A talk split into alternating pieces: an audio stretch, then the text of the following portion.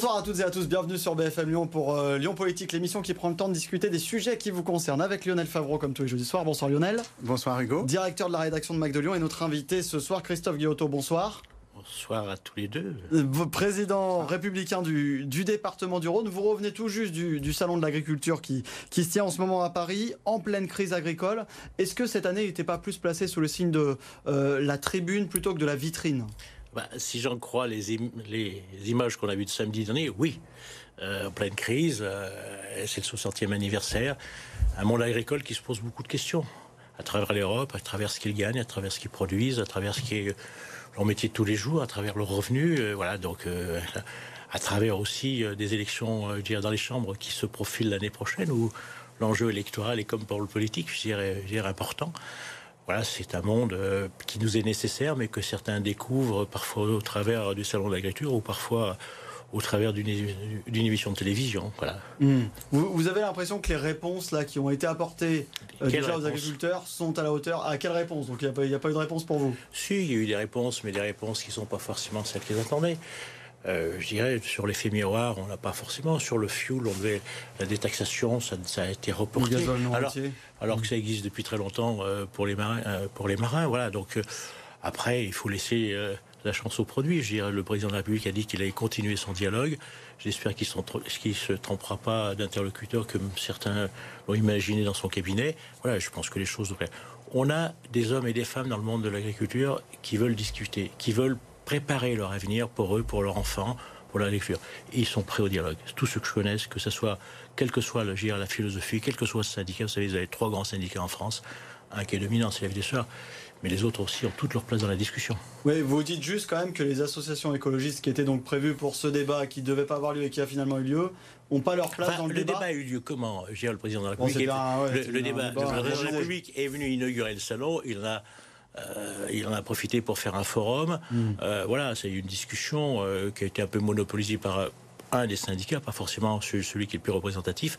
Je crois qu'il s'est engagé à ce que dans les trois semaines à venir, la crise allait être réglée? Il s'est engagé à ce qu'il y ait un dialogue? Le Premier ministre est revenu. Ces ministres sont venus quasiment hier. J'y étais. J'ai vu le, ministre de l'Agriculture qui était là. Je crois qu'il y a une volonté. Il faut, mm. il faut, il faut, il faut dire qu'il y a une volonté. Vous savez, on n'est pas sorti indemne des Gilets jaunes pas sorti indemne, qui que ce soit, qui que ce soit.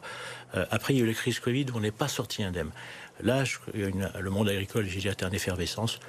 Il faut leur laisser le temps de s'exprimer, il faut leur aussi le, temps du dialogue et permettre, euh, permettre, je dirais, de leur donner des réponses à ce qu'ils attendent. Tout simplement mm. sur le revenu, par exemple. Le gouvernement, justement, le gouvernement a obtenu euh, la levée des barrages routiers, on s'en souvient, avec, en acceptant certaines revendications, mais des mouvements très ciblés ont repris assez vite. Euh, reflétant une déception des agriculteurs. Est-ce que vous attendiez à cette reprise? Mais le monde syndical, si je vous dis, il est divisé. Vous avez trois syndicats et aujourd'hui, on est une espèce de surenchère. Donc c'est la FNSEA, la Confédération paysanne, la Coordination rurale, qui sont, avec chacun des sensibilités, on va dire, un peu différentes, y compris politiques. Bah, exactement.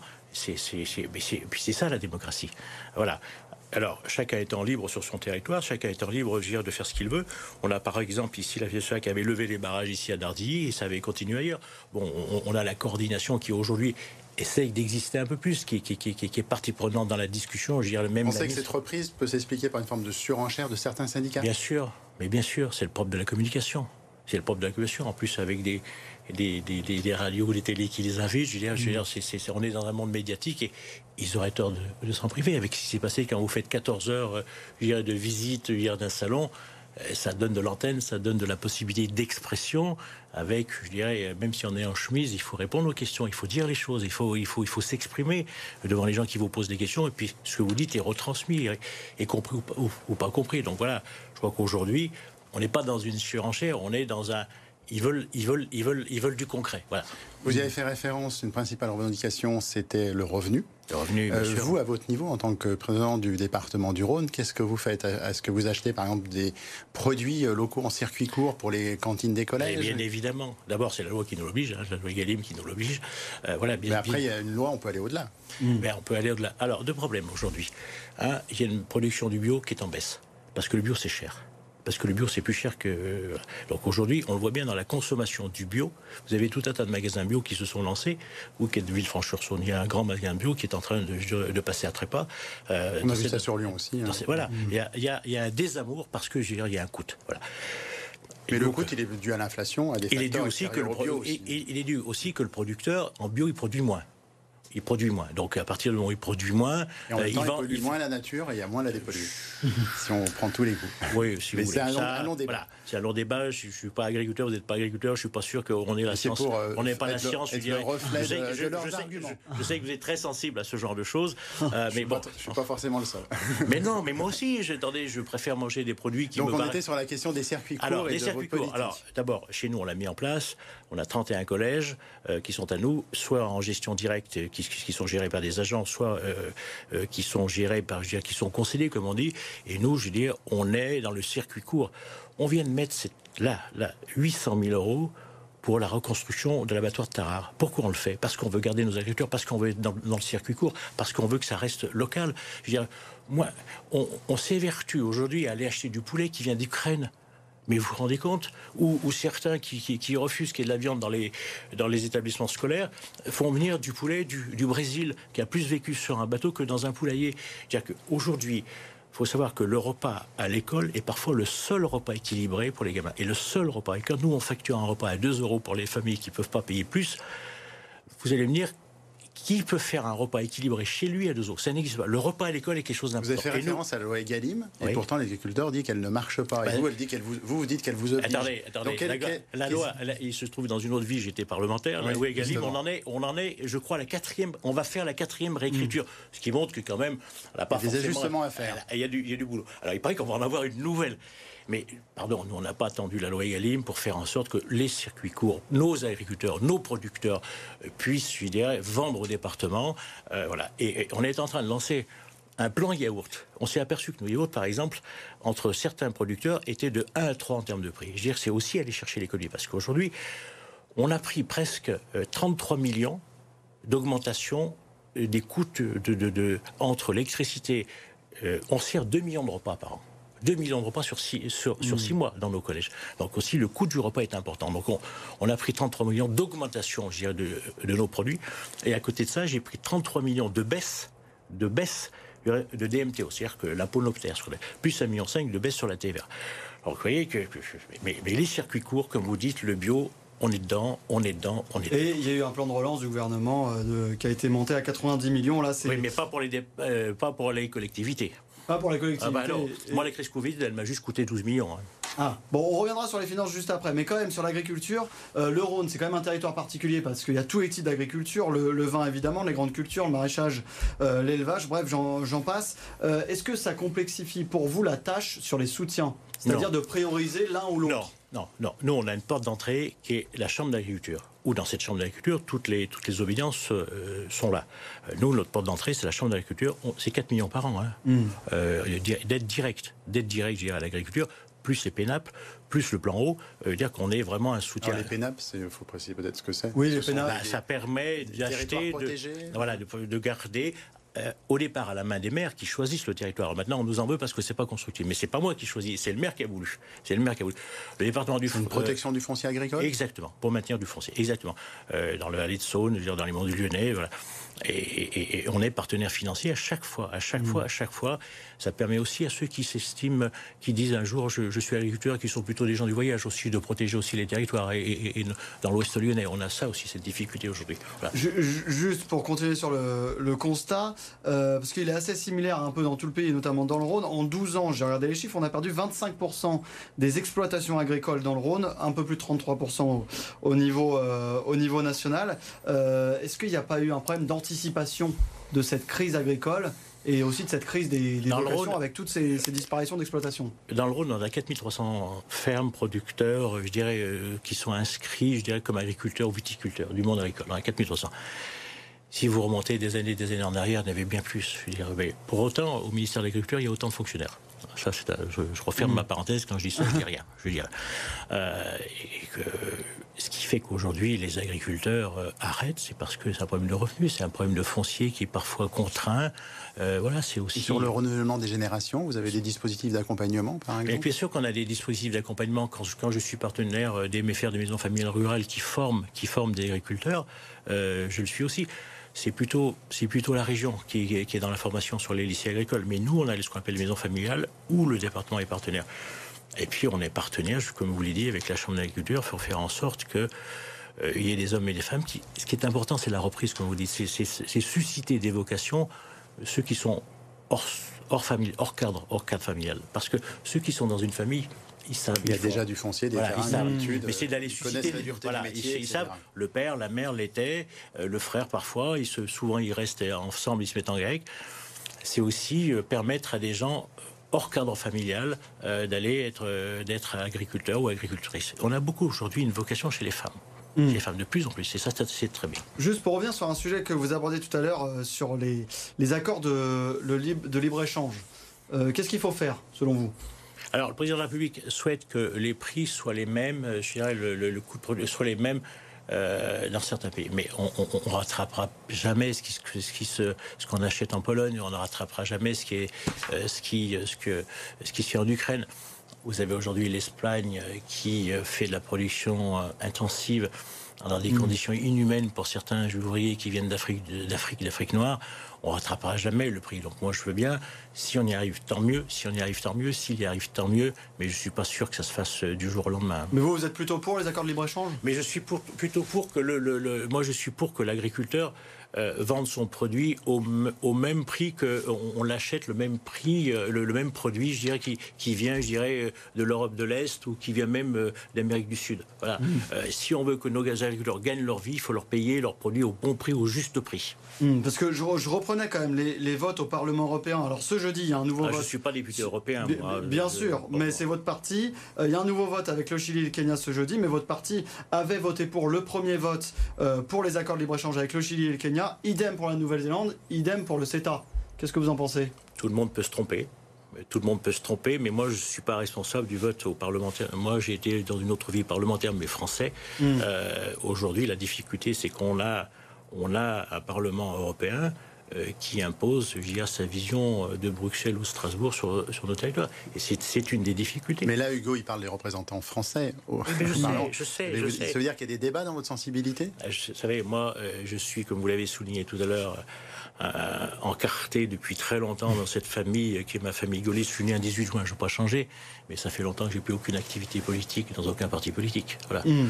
Donc, euh, moi, je suis un, pas un électron bah, parce que je, suis, je suis un petit artisan dans mon petit département à mon compte. Juste pour finir sur les agriculteurs, parce qu'on imagine qu'ils vous en ont parlé, parce que c'est l'un des mais sujets tout le temps, les agriculteurs, l'agriculture. Mais bien sûr qu'ils m'en parlent quand je vais avec eux, quand je les rejoins sur les manifestations, sur les points, sur les points de blocage, ils m'en parlent, bien évidemment. Et moi, j'ai de bonnes relations avec tous les agriculteurs du Rhône, quel que soit leur, leur, leur leur philosophie, j'ai pas de souci avec eux. Et plutôt, je crois qu'on est plutôt un partenaire reconnu, le département du Rhône. Bon, alors passons à un autre sujet qui est, le, qui est un sujet euh, euh, très intéressant également, c'est celui des finances du département. Lors de vos voeux à la presse, vous disiez que le département doit faire des économies, 10 millions d'euros euh, mhm. à peu près. Sur, sur quoi il faut faire des économies? Surtout surtout sur le fonctionnement, sur les, investissements, sur, sur ce que voilà, on a 10 millions à trouver, on a presque trouvé. C'est en plus des 10 millions, c'est que c'est ce que je vous ai dit tout à l'heure, j'ai 33 millions en moins de revenus sur les, euh, sur les DMTO. Euh, j'ai 1,5 million sur, euh, sur la TVA. Hmm. Donc voilà, on, a lancé un plan d'économie drastique sur le sur le sur l'emploi. pour la première fois, le département vient d'acheter une cinquantaine de voitures d'occasion. D'occasion, on, a pour la première fois édicté un tarif sur l'utilisation des salons. Certains pensaient que le, les salons du département étaient une salle des fêtes. Euh, ok, pas de souci, ceux qui veulent venir, mais maintenant ils payent. Euh, voilà, donc partout, partout, on a quasiment proscrit les photocopieuses de partout. On va chercher les communes. Et ah, puis, la, petite économie, c'est ce que vous dites. Mais partout, partout, hmm. ligne par ligne. Et puis on a baissé quasiment de 10% euh, toutes les subventions partout d'une façon générale. Et puis moi, je veux aussi que tout ce qui est commun avec l'État, tout ce qui est commun avec l'État en termes de financement, de cofinancement soit regardé, je dirais, d'une façon précise. Ce qui est à l'État doit rester à l'État, ce qui est au département doit rester au département. Je suis d'accord pour faire des opérations communes, mais il y a des choses qui relèvent complètement de l'État et c'est à l'État Parce que juste sur le budget euh, global opérationnel en, 2023, il était de 600 millions d'euros euh, à peu près. 671. 671. Une grande partie quand même qui va à l'éducation, euh, la santé et solidarité notamment. On ne peut pas 57 pour, 57% de notre budget, c'est le social. De hmm. avant le carnet d'essence jusqu'à la fin de vie avec un RSA qui est, qui est explosé. Et, puis... et ça, c'est des choses sur lesquelles il faut rogner ou pas? Non, mais on peut Ce pas. que vous dites, il faut faire des économies partout. On peut pas. Sur le social, on ne peut pas renier. C'est s'il y a un bloc sur lequel on ne peut pas renier, c'est le social. C'est notre, c'est une, c'est notre compétence pleine et entière, euh, la plus importante. Sur les 1900 agents, c'est 600 agents, hein, le social. Comme je vous dis, du carnet de naissance jusqu'à la fin de vie, en passant par le MNA, un MNA qui a et enfin, avec nos MNA qui a explosé, explosé, explosé plus de 40%. Hein. On, va en parler, les, mineurs non accompagnés. On, va y revenir juste après Lionel. En, termes financiers, euh, à vous écouter, Gérard Collomb a sauvé le département en créant la métropole et en reprenant les compétences de l'ex-conseil général du Rhône sur son territoire, euh, parce qu'il y avait les fameux emprunts toxiques souscrits par votre 650 millions à 21% indexés sur le franc suisse.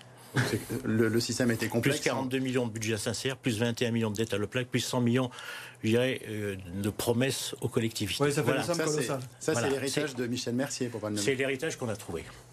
C'est l'étage qu'on a trouvé. C'était bien lui, je me trompe pas. Euh, non, c'était, c'était, c'était pas lui. Il y avait une parenthèse. petite alors. Toute petite, euh, voilà. Donc euh, moi, je suis pas là pour faire le procès de qui que ce soit.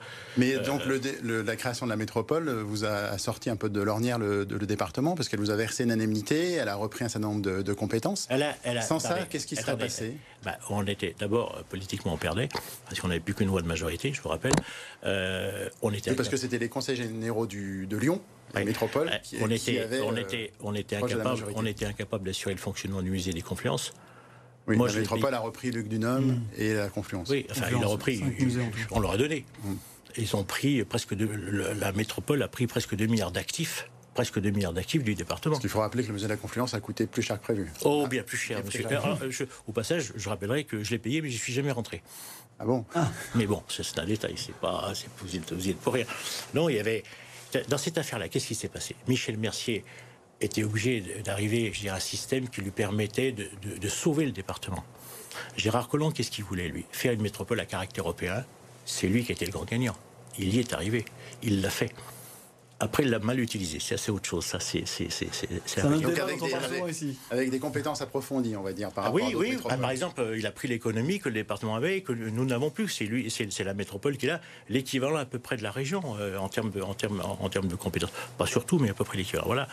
Donc euh, nous, le département, on arrive, on passe de 57 cantons à, 13, on est trois, trois anciens et donc on reconstruit ce département on apure les dettes, on paye les dettes, on demande aux banques de revenir travailler avec nous, ce qui ne voulait plus travailler avec nous, et on fait un premier mandat. On est plutôt dans la gestion, la réorganisation financière. Et puis un deuxième mandat qui est celui, celui qu'on a démarré il y a deux ans, qui est plutôt un mandat de construction. On vient de lancer la construction de deux collèges sur le territoire et on finit euh, de rénover euh, trois collèges qui étaient vous avez 70, millions d'euros pour, euh, pour deux collèges, c'est ça? C'est ça. Et avec le débat sur celui de Lima dans le Beaujolais, parce qu'on vous reproche d'en faire, euh, de, faire grossir un site déjà existant. ce qui est absolument faux, parce que on nous dit qu'on va faire un 800, ça j'ai un 800. C'est assez. Et je note juste une chose, c'est que les recours qui nous ont été opposés euh, viennent d'être déboutés par le TA. Personne n'en a parlé. Personne n'en a parlé. À tous les recours, les oppositions sur le double collège, donc à l'image. On en parle puisqu'on vous pose la question. Voilà. vous, vous en aurez pas parlé, vous m'en auriez pas parlé. Mais bon, en fait, les deux, les, les, les deux recours ont, été. Euh, alors peut-être qu'il y en aura d'autres. Je pense qu'il y en aura d'autres sur. Hmm. Mais, moi, mais a priori, ces deux projets désormais irréversibles. Bien sûr qu'ils sont réversibles. J'ai exactement le même projet à Genasse, dont personne ne parle, qui est à côté de l'autre, hein, pour lequel ça ne pose aucun souci. Hmm. Le premier reproche qu'on m'a fait sur ce collège, c'est qu'on l'appelle déjà Jacques Chirac je ne suis pas sûr que ce soit un, reproche qui soit vraiment fondé. Peut-être que si je l'avais appelé Salvatore Allende, peut-être qu'on n'aurait pas fait de reproche. Mais en tout cas, voilà, on a besoin d'un collège sur le bassin de Villefranche. Euh, on a pris 600 collégiens nouveaux par an euh, depuis le début du mandat. Donc il faut que. Et, le, enfin, Villefranche, il n'y a pas de place. On avait la possibilité sur des terrains qui étaient à nous de faire un collège. On le fait. Il sera adossé à un deuxième collège. Allez voir les collèges de Lyon s'ils ont de la surface. Aucun. Hmm. C'est largement. Juste pour euh, revenir sur les finances et pour parler un peu euh, euh, d'attractivité, est-ce que vous diriez que la métropole, à la fois, elle a sauvé le département et à la fois, elle est un peu en train de le tuer petit à petit? Ah non, c'est deux choses différentes. La métropole, elle vit sa vie comme le. C'est une collectivité à part entière, dire de plein exercice comme l'est le département de l'Ain, que le département de l'Isère, que sont mes, mes, mes, voisins de la Saône-et-Loire, de la Loire. Dire, c'est une collectivité de plein exercice avec lequel, comme les autres départements, j'ai des accords, j'ai des choses en commun, comme les sapeurs-pompiers ou comme la MDPH. Et puis on a des sujets de rond-point, on a des sujets d'eau. Euh, je note que le SAGE, c'est nous qui le gérons, donc c'est c'est la disponibilité. SAGE, c'est la gestion des eaux Oui, sur l'Est lyonnais. Sur l'Est lyonnais. Alors voilà, là, les, les, relations avec la métropole sont bonnes. Il n'y a pas de, y a pas de Est-ce que c'est difficile d'exister vis-à-vis d'une métropole aussi forte? Mais je ne cherche pas à exister, je ne cherche pas à me comparer. Quand je me compare, je me rassure, vous connaissez la phrase, mais j'ai pas. La... C'est comme si vous me posiez la même question avec l'un, avec l'Isère, qui sont mes voisins, qui sont des collectivités plénières. Euh, oui, mais il n'y a, pas, de grande métropole, enfin, dans les airs, il n'y a, pas aussi non, mais une petite concurrence politique supplémentaire Vous loupez rarement l'occasion d'attaquer les écologistes. Mais vous avez dit, je, les écologistes, ça c'est une attaque, je dirais, peut-être plus pertinente, plus, plus politique, mais pas, le, pas, pas l'institution, pas l'institution en elle-même. Euh, la gouvernance. Voilà, ils ont gagné les élections. Voilà, c'est à, ceux qui sont élus de ma famille politique ou une autre de faire en sorte que le prochain coup, ce soit eux qui gagnent. Mais vous arrivez à nouer des partenariats avec eux qui sont très pro-circuit eh court euh, bah, J'ai un circuit court qui s'appelle les sapeurs-pompiers, qui s'appelle maintenant le SDMIS, le Sol de France, dont je suis le vice-président, qui est un on est sur un budget à 190 millions et pour lequel le euh, département du Rhône avec les collectivités on donne 33 millions, mais les choses se passent très bien. Alors justement sur le il y, a une polémique là-dessus. Elle porte sur quoi? Vous avez trouvé un terrain d'entente? Et elle porte que sur l'augmentation du budget qui a été, euh, qui a été demandé par les sapeurs. Enfin, et vous, vous avez demandé des économies? Pas, attendez, moi j'ai rajouté 500 000 euros tous les ans, plus 1,5 million cette année. Euh, alors que moi je dois faire des économies à 10 millions c'est pas que les 10 du Rhône qui est comme ça, c'est tous les 10 de France. Ils ont, euh, ils ont une incidence coût sur le matériel, sur le fonctionnement, sur les salaires, sur, sur beaucoup de choses. Simplement, le président de la métropole, qui est complètement d'accord avec moi, on a travaillé ensemble. Les pompiers voulaient 8 d'augmentation avec le président de la métropole. On a décidé qu'on ne pouvait pas aller au-delà de 5. On fait 5. Ça a été accepté par les, par les sapeurs-pompiers. Après, un certain syndicat euh, professionnel a estimé qu'on ne devait pas dire les choses qu'on devait dire. Si, un élu, ça dit les choses. Parce qu'avec Ceux qui ont fait les recours contre les sapeurs-pompiers euh, mm. volontaires. Qui, suscité euh, vos, propos qui avaient suscité une forte réaction de leur part. Mais, mais, en disant que le budget n'était pas forcément bien géré, qu'il y avait beaucoup de dépenses. Eux, ils dépendent, eux, ils dépendent de leurs électeurs qui sont, je dirais, des, des, des, syndicalistes. Moi, je dépends des électeurs qui sont des contribuables. Le terrain. C'est pas tout à fait. Attendez. Mm. En France, 67% des, sorties de sapeurs-pompiers, ce sont les volontaires. Nous, dans le Rhône, c'est différent parce qu'on est, on une métropole. Mm. Mais ils sont, les syndicats professionnels sont majoritaires chez les minorités. Hein. Hmm. Donc c'est pas tout à fait pareil. Mais en termes d'achat de matériel, avec le réchauffement climatique, est-ce qu'on va pas voir sur nos territoires des incendies d'un niveau qu'on ne connaissait pas On a bien vu Bordeaux, les grands feux de, de, de que c'est des feux qu'on n'imaginait pas. On a eu des départements où il y a eu moins de feux comme le Var. On voit aujourd'hui, on a eu des feux dans le Jura, on a eu des feux en Bretagne. On voit bien, comme vous le dites, aujourd'hui, modification. Et puis après, il y a les catastrophes, il y a les drames, comme on a eu à Vaux-en-Velin, comme, comme, comme malheureusement qui peut se. Voilà, on a en France les meilleurs pompiers du monde. C'est comme ça, c'est l'histoire. C'est l'histoire. Mais il ne faut pas opposer les volontaires aux professionnels. Les volontaires sont nécessaires. Euh, ils sont partout sur le territoire. Les professionnels sont peut-être la colonne vertébrale qui sont divisés en deux. D'un côté, vous avez des professionnels civils, d'un côté, vous avez des professionnels militaires, hmm. et qui sont différents entre Paris et Marseille. Je crois qu'il ne faut pas les opposer. Chacun est là pour parce que l'un L'un est, sapeur-pompier volontaire dans son village par conviction, par famille, parce que parce que c'est ça, il a envie de faire quelque chose pour sa, pour sa commune, c'est l'histoire. Et le professionnel, il fait son métier. Voilà. Pour euh, toute autre chose, parce qu'il nous reste peu de temps, vous l'évoquiez tout à l'heure, la situation des mineurs isolés ou mineurs non accompagnés. Euh, vous aviez interpellé, vous aviez envoyé un courrier à Gérald Darmanin, euh, Darmanin donc l'automne dernier, pour dire qu'il n'y avait plus de place dans le Rhône pour les, les accueillir. Est-ce que vous avez une réponse depuis et qu'est-ce que vous en attendez Non, je n'ai pas eu de réponse. Vous n'avez pas eu de réponse sur le sujet? Peut-être que j'en aurai une autre. Aujourd'hui, euh, on a le nombre de MNA depuis l'été dernier qui explose. Hein. C'est 8 millions 8, hein, euh, les MNA, euh, tout confondu. Les MNA, MNA mineurs non accompagnés. plus les jeunes majeurs. Plus les jeunes majeurs, on est à 8 millions. Donc voilà, il faut savoir qu'un jeune, un jeune mineur, c'est à peu près 50 000 euros. 50 000 euros. Ils, ils sont combien dans le Rhône là actuellement? 234 au chiffre de ce matin. De, 234 Au chiffre de ce matin, plus 187 euh, jeunes majeurs. Mais qu'est-ce que vous craignez finalement? Vous dites qu'il n'y a plus de place bah, pour les accueillir. Bah, D'abord, euh, qu'on puisse les accueillir de, façon décente. En plus, quand ce sont des jeunes, euh, des VRM, il faut les scolariser, avec un temps de réponse parfois de l'éducation nationale qui est très long. Après, il faut les transporter, il faut les nourrir, ce qui est légitime, il faut s'en occuper. Non, il y a un problème de finance, je veux dire. Et je ne vous parle pas de ceux qui reviennent de pays exotiques qu'il faut mettre à l'abri parce que les parents ont été particulièrement taquins dans leur pays, qui sont protégés. Vous de ce, et là, on n'est pas au même prix. Hein. Et là, on n'est pas au même prix. On est à 100 000, 150 000. Hein. Mmh.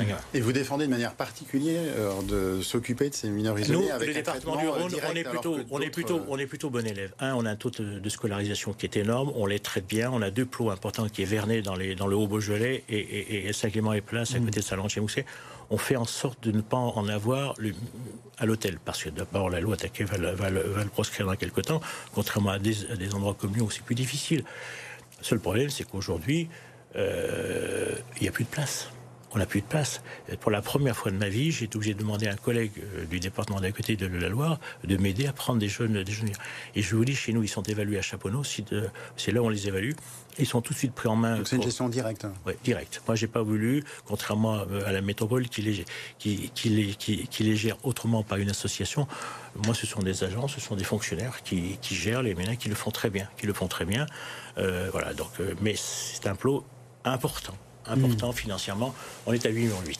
Dernière question pour Lionel. Oui, pour conclure, euh, quand on vous avait consacré un portrait à votre élection, vous aviez euh, confié votre passion pour la plongée en précisant que nager en eau trouble, c'est utile en politique. Vous avez toujours l'impression de nager en eau trouble aujourd'hui? Ah, l'eau. Alors bon, je fais moins de plongée, euh, je fais moins de plongée, mais c'est vrai que ce, ce, monde politique de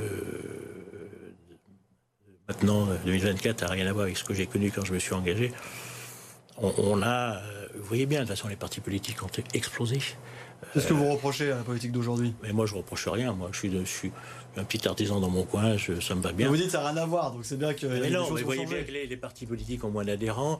Euh, quand euh, le président Macron a été élu, il a fait exploser. Regardez ce qu'a été l'histoire du, du, Parti Socialiste, qui est quasiment mmh. à l'abandon, il n'y a plus personne. Regardez. C'est un peu pareil pour la République. Voilà, mais, mais pareil, et mmh. pareil. Euh, donc il y a eu une décomposition, mais pas une recomposition. Ah bah, c'est le moins qu'on puisse dire. Et je suis, moi, extrêmement inquiet pour les élections européennes. Vous allez voir, ça va être un big bang électoral qui va encore finir d'asséner euh, des, coups de massue sur les, partis.